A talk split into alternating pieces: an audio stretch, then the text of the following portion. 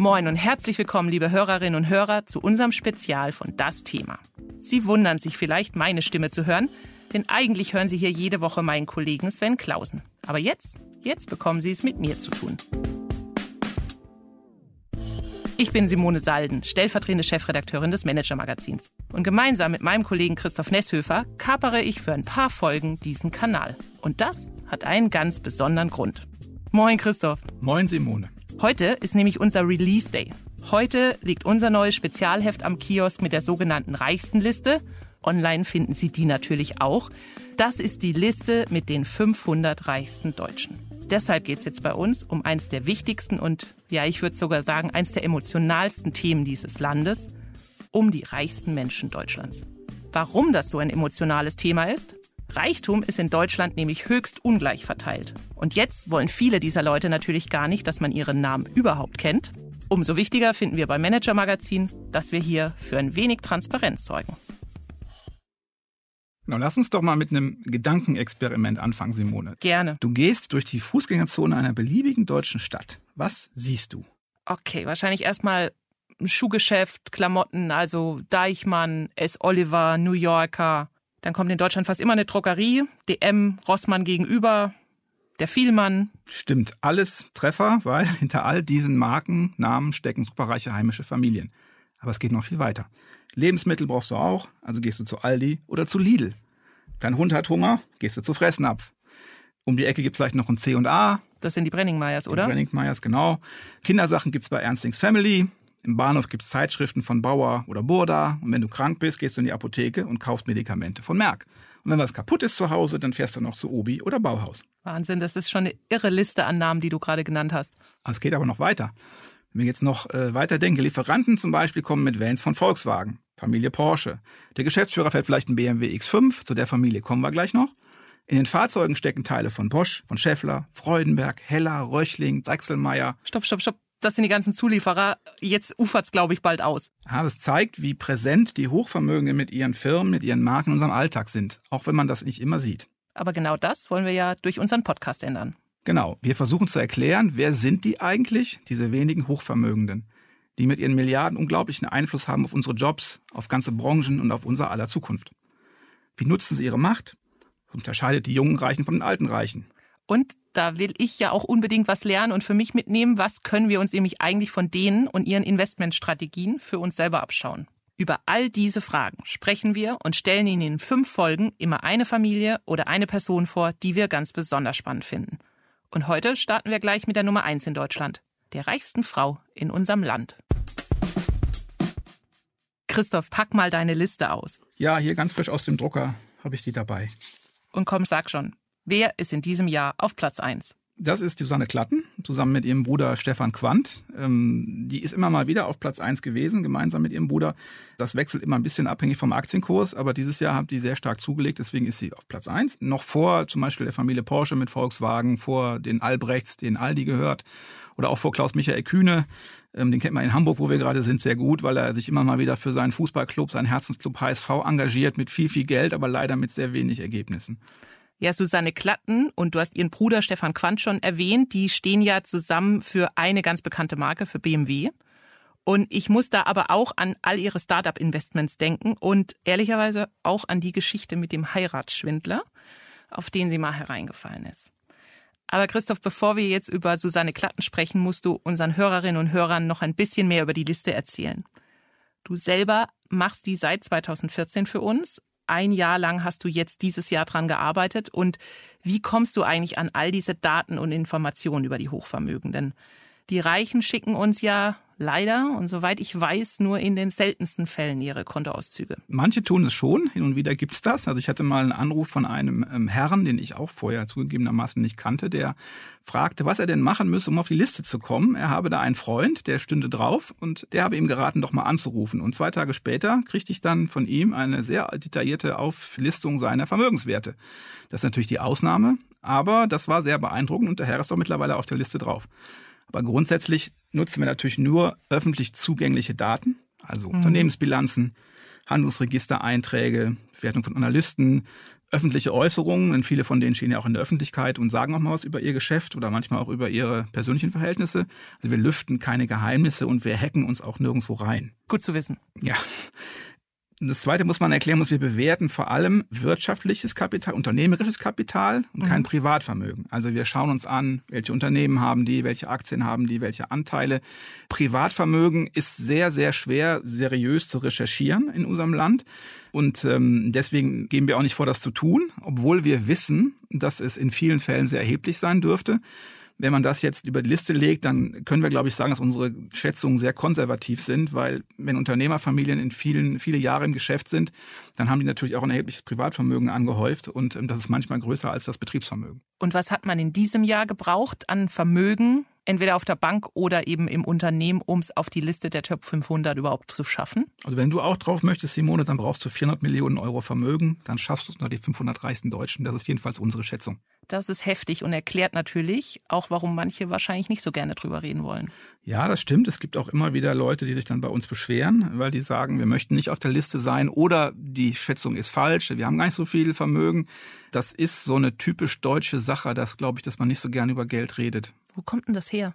Ja, das kommt, glaube ich, daher, dass wir eine Gesellschaft haben, wo in der unternehmerischer Erfolg nicht so geschätzt ist, weil man immer leicht ähm, den Leuten unterstellt, dass sie das vielleicht nicht ganz ehrlich äh, erarbeitet haben. Und die, die es geschafft haben, die haben dann Angst vor dem Neid der anderen und die verstecken es dann lieber.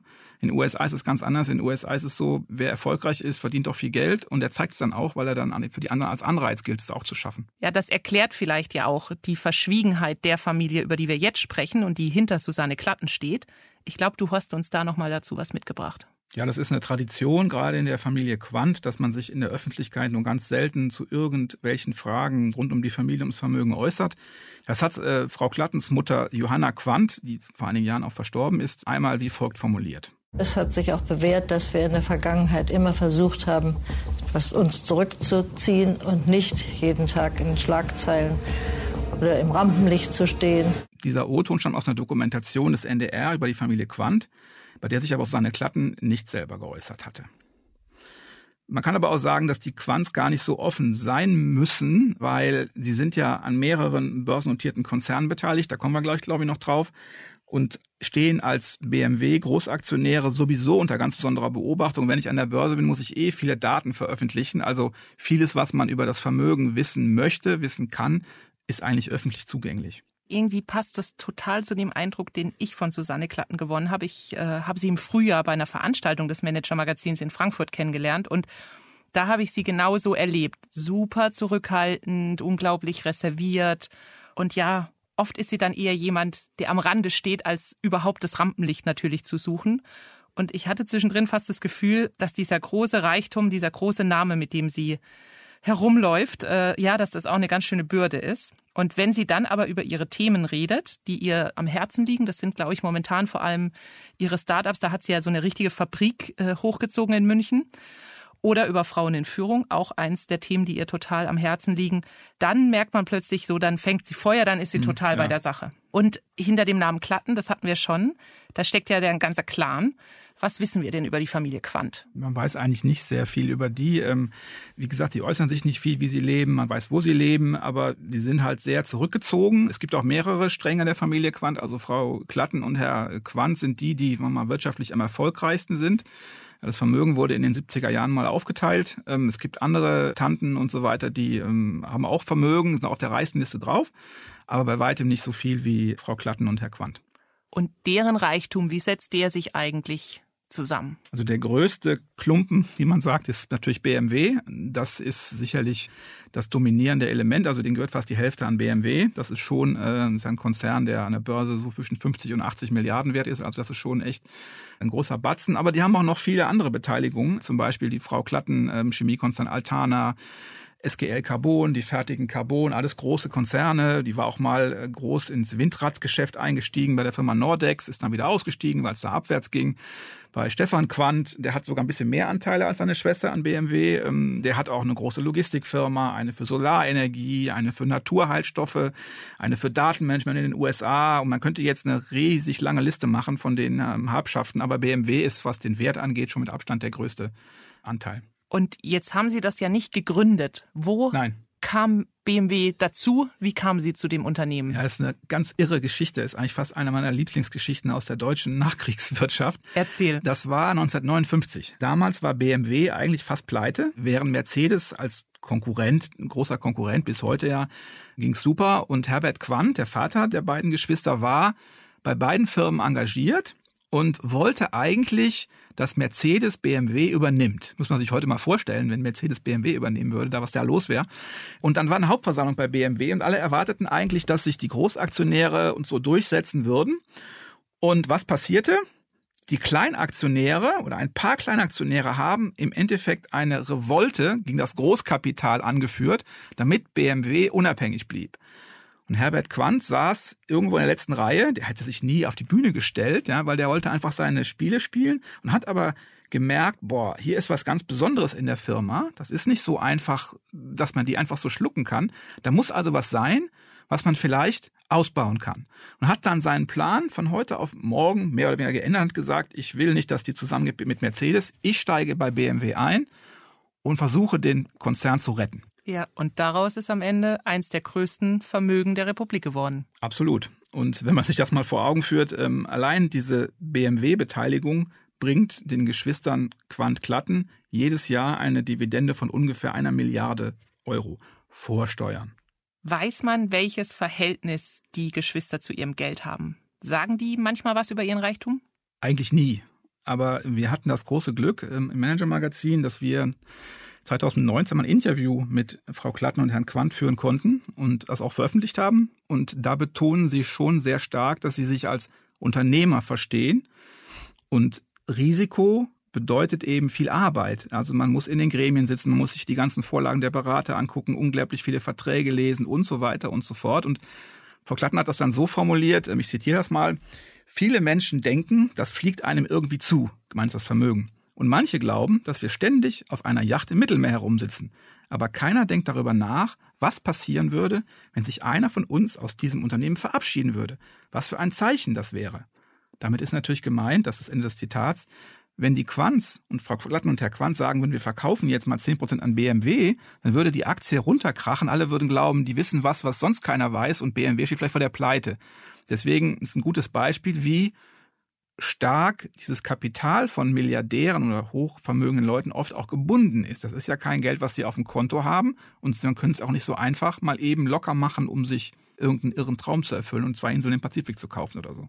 Ist das typisch, findest du, für die Reichen in Deutschland, dass die sich so als hart arbeitende Unternehmerinnen und Unternehmer sehen? Oder wollen die es nur nicht zugeben, dass sie dann doch viel auf der Yacht herumschippern? Also Weil ich glaube, es gibt da schon bleibt ein paar, noch was übrig, ne? die auf der Yacht herumschippern, aber das soll ihnen ja auch gegönnt sein. Aber ich glaube, das Selbstbild vieler deutscher Hochvermögender ist schon, dass sie das, was sie besitzen, verdient haben durch Arbeit, indem sie härter gearbeitet haben. Viele geben auch zu, sie haben auch Glück gehabt mit bestimmten Entscheidungen und im richtigen Moment irgendwas gemacht, was dann im Nachhinein sich als unheimlich profitabel erwiesen hat.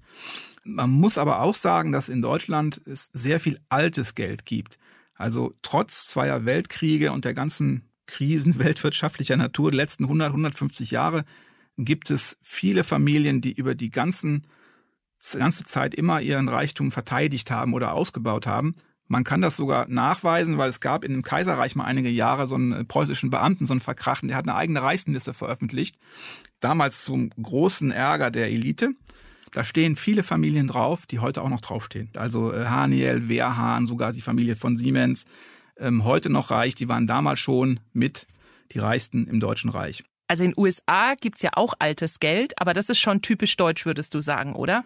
Ja, die USA sind schon ein dynamischerer Markt, sage ich mal, für Reiche. Allein durch das Silicon Valley sind da in den letzten 20 Jahren eine extrem große Anzahl von neuen Reichen nach oben gekommen. Die Namen kennt man im Prinzip alle. Elon Musk, der stammt zwar nicht aus den USA, aber hat alle seine Unternehmungen da äh, gemacht oder noch immer, macht er noch immer. Jeff Bezos, Amazon, Bill Gates, Microsoft, äh, Larry Ellison, Oracle, das ist ein SAP-Konkurrent, die sind alle Top 10 in den USA und die Vermögen sind in den letzten 20 Jahren entstanden. Und wenn wir jetzt nochmal zu Klatten und Quant zurückkommen, inwiefern ist das denn so typisch deutsches Geld? Ich würde sagen, man kann fünf Punkte nennen an diesem Beispiel, die typisch sind. Der erste Punkt ist Industrie. Mhm. Der zweite Punkt ist Anpassungsfähigkeit. Der dritte Punkt ist nicht so schön, aber oft auch äh, war Nazi-Vergangenheit, also eine gewisse Verstrickung mit dem Hitlerregime. Vierter Punkt ist Angst. Und der fünfte Punkt ist, die größte Herausforderung, die die alle haben, ist der Generationswechsel. Wie macht man das? Jetzt triggern mich gleich ein paar Punkte, aber am spannendsten finde ich ehrlicherweise die Angst. Um welche Angst geht's da? Um die Angst, Geld zu verlieren oder wovor haben die Angst? Ich glaube, die Angst, Geld zu verlieren, die hört nie auf. Sie haben Milliardäre auch, aber vor allem haben sie Angst um ihre Sicherheit, um ihre eigene und die ihrer Familien. Es gab ja schon Entführungen von Reichen in diesem Land. Theo Albrecht, der Aldi-Gründer oder einer der Aldi-Gründer, wurde entführt. Noch vor wenigen Jahren wurde der Sohn von Reinhold Wirth entführt. Das ist einer der ganz großen Milliardäre im Land. Er verkauft vor allem Schrauben und alles mögliche Werkzeug. Die Läden gibt man, kann man überall sehen im Land. Ähm, und ganz tragisch war die Ermordung des Bankiers Sohn Jakob von Metzler vor Jahren, der ähm, auch entführt wurde und dann bestialisch getötet wurde. Also das haben die schon im Kopf. Daran denken die und das ist auch ein Argument, was die oft gegen unsere Liste bringen, weil die sagen, wenn ihr uns listet, dann geraten wir in Gefahr. Ähm, das kann man natürlich nicht ganz so einfach wegschieben, muss man auch ernst nehmen. Andererseits ist es natürlich so, die sind alle in ihren Heimatregionen bekannt. Man kann leicht nachschauen, wie groß die Unternehmen sind. Die sind auch in den Regionen, wo sie ansässig sind, meistens sehr aktiv und sind da äh, unterwegs öffentlich. Also das dann zu behaupten, dass wir die aus der Anonymität holen, indem wir sie listen, daran glaube ich eigentlich nicht. Aber wahrscheinlich fällt es den Leuten deswegen so schwer, Vertrauen zu finden zu anderen und ja, sich irgendwie zu öffnen, oder? Ja, weil sie immer Angst haben müssen, dass jemand was von ihnen will und es aber nicht offenlegt. Ich glaube, das ist schon ähm, eine Angst, die die auch haben, auf jeden Fall. Das ist ja auch Susanne Klatten passiert. Genau, die ist mal auf einen Liebesbetrüger reingefallen. Ähm, wahrscheinlich ist das die Anekdote, die die meisten Leute schon mal über Frau Klatten gehört haben. Vielleicht sogar mehr, dass sie, äh, als dass sie BMW Großaktionärin ist. Ähm, sie ist mit einem Mann zusammengekommen, der offensichtlich darauf angelegt hat, ihr Vertrauen zu erschleichen. Hat auch, glaube ich, eine Beziehung mit dem unterhalten und hat angefangen, sie zu erpressen. Und da ging es um richtig viel Geld. Sie war ja noch verheiratet. Also das war schon für sie eine wahrscheinlich wirklich traumatische Erfahrung. Ich fand das dann einen ziemlichen ja, Boss-Move, würde man heute sagen ja, sie war verliebt und der hat versucht, mehrere Millionen von ihr zu erpressen, aber sie hat ihn hochgehen lassen und ähm, dadurch ist das Ganze überhaupt öffentlich geworden. Sie hätte sich wahrscheinlich da auch längere Zeit noch ein Schweigen erkaufen können, hat sie aber nicht gemacht. Am Ende hat sie ihn ja sogar vor Gericht gezogen, auch im Namen von anderen Betrugsopfern und Hittergitter gebracht. Jetzt selbst hat sie dafür vor allem die Häme der Klatschpresse geerntet, aber ja, ich fand das doch, sagt doch was über die Persönlichkeit aus, Absolut. wie sie da vorgegangen ist. Absolut, ja. Was weiß man denn sonst noch über Susanne Klatten?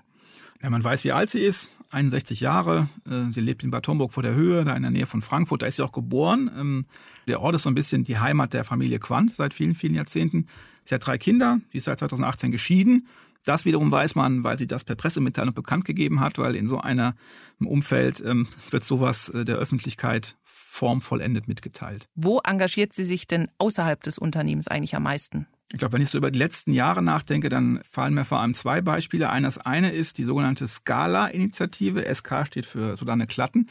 Da hat sie auf eine ganz innovative Art 100 Millionen Euro für soziale Zwecke bereitgestellt. Und sie hat nämlich gesagt, ich, Susanne Klatten, kann nicht entscheiden, wo das Geld am sinnvollsten eingesetzt wird. Kriegt wahrscheinlich jeden Tag irgendwelche Bittbriefe.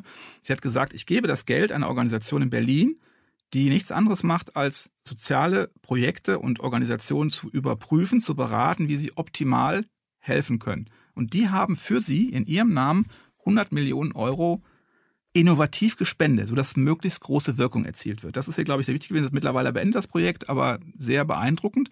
Und das Zweite ist, was sie seit vielen, vielen Jahren betreibt, die Unternehmertum-Initiative in München die ist so groß mittlerweile, die hat München zum Hotspot für Startups gemacht. Es gibt diverse große Startups, mittlerweile Firmen, die aus diesem Umfeld stammen, rund um die ähm, Technische Universität in München. Und ähm, das ist ihr wirklich ganz, ganz wichtig, sich da zu engagieren. Da tritt sie auch schon mal auf öffentlich. Und ich glaube, das, wenn es dann mit den Startups zu tun hat, sind eine der wenigen Momente, wo sie überhaupt öffentlich mal auftritt. Ich habe ja vorhin erzählt von dem Termin, den ich mit ihr da in Frankfurt hatte. Aber ähm, ja, das ist ja sehr ausgewählt, wenn sie da mal vor ein Mikrofon tritt oder auf eine Bühne. Und ich habe auch immer das Gefühl, so richtig wohl fühlt sie sich da nicht in ihrer Haut. Ja, kann man so sagen. Ich habe mal einen Ausschnitt mitgebracht von ihr, wie sie vor zwei Jahren in München ein Gründerzentrum eröffnet hat. Wie also wollen wir denn künftig leben? Wie Münchens Menschlichkeit wahren? Ich empfinde mich hier in einer Verantwortung und ich möchte einen Beitrag dazu leisten. Verantwortung übernehmen heißt, das Wort steckt ja schon drin, Antworten finden. Und jede Antwort sollte auch ein Handeln nach sich ziehen. Ja, stimmt. Ich weiß, was du meinst. Also so habe ich das auch in Erinnerung. Das klingt einfach so ein bisschen hölzern und eher steif, ne? Absolut, ja. Jetzt waren wir ja schon beim Thema Angst, die manche Reiche umtreibt und warum. Und vorhin hattest du noch das Stichwort Anpassungsfähigkeit genannt. Was meinst du denn damit genau? Ja, die Erfahrung hat viele Vermögende gelehrt, dass es in jedem Unternehmerleben eigentlich immer irgendwann existenzbedrohende Krisen gibt. Die gab es auch bei den Quants. Zwei fallen mir ein. Einmal ähm, die Krise der Firma Varta. Das war in den 70er Jahren so das wichtigste Industrieunternehmen, was der Herbert Quandt besaß. Da hingen ganz viele andere Firmen dran und war damals ganz schlecht geführt und äh, ging den Bach runter und er hatte auch noch Streit mit der eigenen Familie damals. Und er hätte fast alles verloren. Und er hat dann einen jungen Manager engagiert, äh, Hans Graf von der Gold, den habe ich auch mal getroffen, witzigerweise vor 10, 12 Jahren, der mir die ganze Geschichte mal erzählt. Und der hat das dann wieder neu aufgestellt und hat das im Prinzip gerettet, das Vermögen. Und ähm, Stefan Quandt und so eine Klatten haben das auch mal erlebt. Denn Anfang der 90er Jahre, als die schon nah dran waren an BMW, ähm, hatte BMW ja Rover gekauft, die britische Marke, und wäre an der Rover-Krise fast gescheitert. Also die haben da auch sicherlich große Verlustängste gehabt, dass sie unter Umständen Teil ihres Vermögens verlieren könnten. Also das zeigt, die sind ja alle wieder rausgekommen. Also das zeigt, dass sie in der Lage waren, dann immer auch in Krisen die richtigen Entscheidungen zu treffen, um das Vermögen zu schützen, aber natürlich auch zu erhalten und ähm, auszubauen. Und sich anzupassen, ja. Genau. Wenn wir jetzt über Klatten und Quant sprechen und ja, diese große Familie, dann darf man meiner Meinung nach aber ein Kapitel, was ziemlich düster ist, nicht ausklammern, die Zeit des Nationalsozialismus. Denn in ja fast jeder deutschen Familie und in jedem großen deutschen Clan gibt es ja in der Historie meistens den Moment, wo sich die Kinder, die Enkel die Frage stellen, was hat der Opa eigentlich im Krieg gemacht? Und ja, in so einer industriellen Familie ist das nochmal ja eine ganz spezielle Antwort mitunter. Ja, das ist bei den Quants auch nicht unbedingt ein ruhmreiches Kapitel. Herbert Quandt war NSDAP-Mitglied, Kriegsgewinnler auf jeden Fall, hat Zwangsarbeiter beschäftigt und zwar nicht zu knapp. Es gab zum Beispiel im Werk in Hannover von der Firma AFA, das war so ein Vorgänger der Warta, ähm, ein eigenes KZ-Außenlager, wo die Zwangsarbeiter untergebracht waren, in Anführungsstrichen, oder vegetiert, vor sich hin vegetiert haben. Es hatte sogar einen Exekutionsbereich mit Galgen. Das kam alles irgendwann raus. Warum nicht direkt nach dem Krieg? Weil die Alliierten, gerade die Westalliierten, brauchten die Industriellen damals, um das Land wieder aufzubauen. Und deswegen ist Herr Quandt, der auch in Nürnberg ähm, bei den Kriegsverwächterprozessen durchaus angeklagt war, extrem glimpflich davongekommen. Ähm, was auch damit zu tun hatte, dass die Briten damals Beweismaterial zurückgehalten haben, weil die gesagt haben, wir brauchen den, sein Netzwerk, sein Know-how, sein Geld, um das Land wieder aufzubauen. Deswegen blieb das mehr oder weniger unbekannt. Und erst vor 20 Jahren ungefähr wurde das alles öffentlich. Das ist ja auch irgendwie wirklich typisch und da finden sich ein paar Beispiele auf der Liste bei uns. Denn es gibt so einige alte, reiche Familien, bei denen das überhaupt erst in den letzten 10, 20 Jahren eigentlich angefangen hat, ja, die Enkelgeneration dann eigentlich das aufzuarbeiten. Da fällt mir zum Beispiel die Gründerfamilie von C&A ein, die Brenningmeyers. Die Balsens mit den Keksen, die ähm, hatten das vor einigen Jahren erst, dass die Generation, der jüngere Generation das in Frage gestellt hat. Wir haben selber berichtet über die Familie Näder, denen gehört der Medizinkonzern Otto Bock. Das haben wir erst vor einigen Monaten berichtet, ähm, dass es da Verstrickungen gab in der Vergangenheit. Die Quants können natürlich, die heutigen Quants können natürlich für diese Verstrickung nichts aber sie müssen sich dem stellen. Und das haben sie wohl ein bisschen zu spät verstanden. Sie haben es dann aber gemacht. Ja, dieses Stichwort Industrie, industrielle Familien, das würde ich auch nochmal aufgreifen wollen. Das hast du vorhin nämlich auch genannt als ja, eine Sache, die sich wie so ein roter Faden durch die Liste zieht. Die Quants waren immer Industrielle. Und äh, Industrie hat hierzulande sehr viele Vermögen geschaffen, wahrscheinlich sogar die meisten. Beispiel der Quants, die haben schon alles Mögliche in ihrer Historie gemacht, Batterien hergestellt, Chemiewerke betrieben, haben sie teilweise noch heute, Pharmaunternehmen gehabt, Textilien hergestellt, das ist ein bisschen der Ursprung, die waren mal Tuchweber, Metallwaren, sogar Babynahrung gehörte in den 70er Jahren mal zum Portfolio, also die haben eigentlich schon alles ausprobiert und immer wieder entschieden, was ist der beste Einsatz für unser Kapital. Und Autobau hast du jetzt noch gar nicht erwähnt. Nee, das ist die große deutsche Leitindustrie natürlich. Die hat sehr viele große Vermögen geschaffen, nicht nur Quant, äh, Porsche, denk mal dran, Volkswagen, das ist natürlich auch Top Ten. Dazu kommt, dass die natürlich wiederum ganz viele andere Unternehmer reich gemacht haben, weil die brauchen ja Zulieferungen und die sind auch meistens sehr groß. Also ich habe mir ein paar eingangs schon genannt, wie die alle heißen. Manche kennt man, Bosch kennt jeder. Scheffler ist noch nicht mehr so bekannt. Freudenberg ist ein Zulieferer ganz groß. Familie Hück, äh, die hat ihren Zulieferer Heller gerade vor einigen Jahren verkauft oder mit einem französischen Konkurrenten fusioniert. Alles Familien unter den Top 100, die reichsten im Land. Und die haben alle eins gemeinsam. Wir sprachen ja eben von der Angst, die die Unternehmer auch immer haben, was alles zu verlieren. Die haben die große Herausforderung eben jetzt diese aktuelle Transformation zu schaffen, gerade im Autobau hin zur Elektromobilität. Wenn man jetzt auf BMW guckt, mit ähm, Frau Klatten und Herrn Quandt im Aufsichtsrat, also die führen das Unternehmen ja de facto auch mit. Wie stellen die sich darauf ein? Also man kann, glaube ich, so ganz allgemein sagen, die sind nicht so radikal wie Tesla. Tesla fing ja bei Null an. Die fahren so ein bisschen zweigleisig. Die machen auch Elektro, die machen aber auch noch Verbrenner. Ich glaube, das ist auch so ein bisschen der Tatsache geschuldet, dass die eben wissen, wie unsicher solche unternehmerischen Entscheidungen sind und dass man dann vorsichtig ist und sich nicht alles auf eine Karte setzen möchte, um eben im Zweifelsfall auf der richtigen Seite zu sein und das Vermögen zu sichern. Wahrscheinlich ist das jetzt genau die richtige Stelle, um mal nach dem Finanzhack zu fragen. Offensichtlich haben ja die Klattens und die Quants ziemlich klug investiert. Was kann ich denn, was können unsere Hörerinnen und Hörer als, ich sag mal, vergleichsweise Kleinstanleger von solchen Leuten lernen? Es ist natürlich ein bisschen vermessen, das jetzt äh, zu vergleichen, aber ich würde mal ganz allgemein sagen, man kann sich vielleicht zwei Dinge abgucken für die private Investmentstrategie. Das eine ist total banal, eine Binse und so eine Börsenweisheit, die natürlich jeder immer hört, aber nicht alle Eier in einen Korb legen. Also die großen Vermögen, auch wenn die einzelne Unternehmen haben, die ihr Portfolio dominieren, geben sich große Mühe, immer zu streuen, dass man bei allen möglichen Sachen dabei ist, weil irgendeiner Branche geht's immer schlecht, die geht runter, einer anderen geht's gut, die geht rauf, im Saldo verändert sich da nicht viel und wenn es gut läuft, ist die, die raufgeht, stärker als die anderen, die runtergehen und dann ähm, gewinnt man. Also streuen, das Risiko und dann zweite? Ja, zweite ist, glaube ich, so eine psychologische Sache. Ähm, die großen Vermögenden, großen Unternehmer haben immer die Fähigkeit und auch den Mut, einmal gefasste Pläne schnell, radikal zu ändern, wenn sie merken, dass die nicht aufgehen. Also unser eins kauft eine Aktie und dann sieht er, uh, geht runter, noch weiter runter und dann hält man irgendwie dran fest und so weiter. Dann heißt es immer halten eigentlich. Dann heißt es mal halten, genau. Das ähm, sagen natürlich die Banken dann immer. Das ist das, was die eher nicht machen. Ich habe das Beispiel schon erwähnt, wie Herbert Quandt bei der BMW Hauptversammlung 1959 da eingegriffen oder seine Meinung geändert hat. Ein aktuelleres Beispiel sind die Fissmanns. Die sind der große Gewinner unserer Liste dieses Jahr, weil die von, sagen wir mal, hinteren 50er Platz hochgeschnellt sind auf Platz 11. Die haben ja ihr Unternehmen verkauft, den größten Teil jedenfalls davon, vor einigen Monaten für 12 Milliarden Euro. Warum haben die das gemacht? Die haben gesehen, dass sie mit ihren Standardprodukten, mit Heizungen, die auf fossilen Brennstoffen basieren, irgendwann, nicht dieses Jahr, nicht nächstes Jahr, an eine Grenze kommen, weil das eine Technik ist, die heutzutage einfach nicht mehr zukunftsträchtig ist. Jetzt haben die gesagt, sehr früh eigentlich, wir verkaufen jetzt einen Großteil der Firma und investieren, das ist das, was das Wichtige daran ist, nicht der Verkauf, sondern was machen die mit dem Geld jetzt? Und der junge Max Fissmann, der will eben jetzt ein neues Unternehmen aufbauen, auf der Basis dessen, was er behalten hat. Und das soll CO2-Vermeidungstechnologien im Zentrum haben. Also ein total zentrales Thema, Megatrend der Zukunft.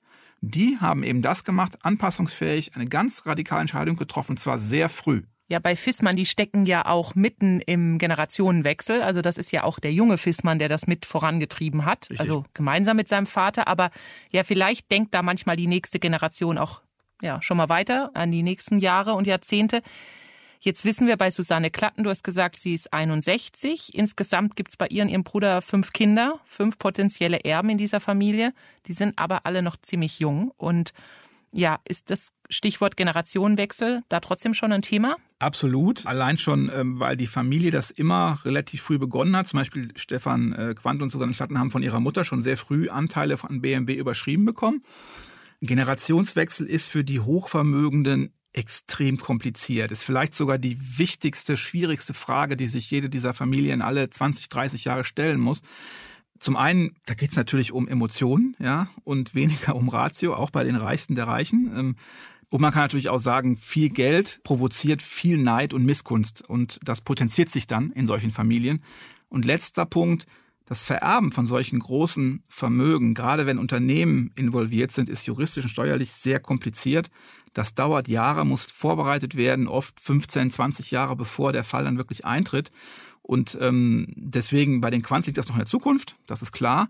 Aber bei anderen zum Beispiel steht das ja unmittelbar bevor oder die stecken sogar mittendrin. Ja, und über den Generationenwechsel und was da alles schiefgehen kann, darüber reden wir ja vor allem in der nächsten Folge. Genau, da gibt es wirklich die wahnwitzigsten Geschichten in den drei deutschen Hochvermögen. Da gibt es zum Beispiel die Familie Thiele, da ist der Patriarch vor zwei Jahren gestorben, zweistelliges Milliardenvermögen, hat sich mit seinem Sohn verkracht und jetzt zoffen sich seine Tochter und seine Witwe, die ist die Stiefmutter der Tochter, ähm, über das Vermögen, überziehen einander mit Klagen. Also das ist ganz großes Kino. Ja, und wesentlich zivilisierter geht's ja zu bei den Ottos hier in Hamburg die mit dem Otto-Katalog früher, das äh, Coffee Table Book meiner Kindheit, sage ich immer, lag immer auf dem Wohnzimmertisch bei uns. Die Familie hat auch den Generationenwechsel vor der Tür. Und ja, Dr. Michael Otto, der heutige Patriarch, 80 Jahre alt, ist auch bei uns im Podcast zu Gast. Und ähm, ja, mit ihm reden wir darüber, wie es demnächst weitergeht und wie er den Staffelstab weitergibt. Ja, weil er möchte ja an seinen Sohn Benjamin übergeben, der aber für sich selber eine etwas andere Rolle einnehmen möchte als die, die der Vater eingenommen hat, vielleicht auch als die, die der Vater möchte, das werden wir dann sehen. Und äh, um das irgendwie zu verkaufen, sage ich mal, haben die sogar einen ganz neuen Begriff erfunden in der Wirtschaft, über den wird noch zu reden sein. Aber stopp jetzt erstmal, mehr verraten wir nicht, denn da machen wir beim nächsten Mal weiter. Danke, Christoph, für deine Insights heute zur reichsten Frau Deutschlands, Susanne Klatten. Hat großen Spaß gemacht. Danke, Simone. Geht mir ganz genauso und ich hoffe, Sie, liebe Hörerinnen und Hörer, hatten genauso viel Spaß wie wir.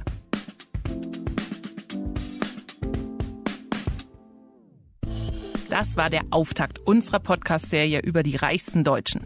Hintergrund ist die sogenannte Reichstenliste, die wir im Manager-Magazin jedes Jahr veröffentlichen und die Sie ab heute am Kiosk finden. Die Liste mit den 500 reichsten Deutschen. Wenn Sie bereits Abonnentin oder Abonnent des Manager Magazins sind, dann können Sie auf unserer Website jetzt schon alle fünf Folgen dieses Podcasts hören. Wenn Sie das noch nicht sind, finden Sie die weiteren Folgen immer dienstags und freitags auf Apple, Spotify und Co. Oder Sie werden jetzt sofort Abonnent. Dann gehen Sie einfach auf unsere Seite unter manager-magazin.de slash reich. Da bekommen Sie unser Abo für drei Monate mit 50% Rabatt. Und wenn Sie gleich die ganze Reichstenliste anschauen wollen und viele Geschichten dazu lesen, dann klicken Sie auf den Link in der Folgenbeschreibung. Bis dahin sage ich Tschüss aus Hamburg. Tschüss auch von mir. Machen Sie es gut. Wir hören uns.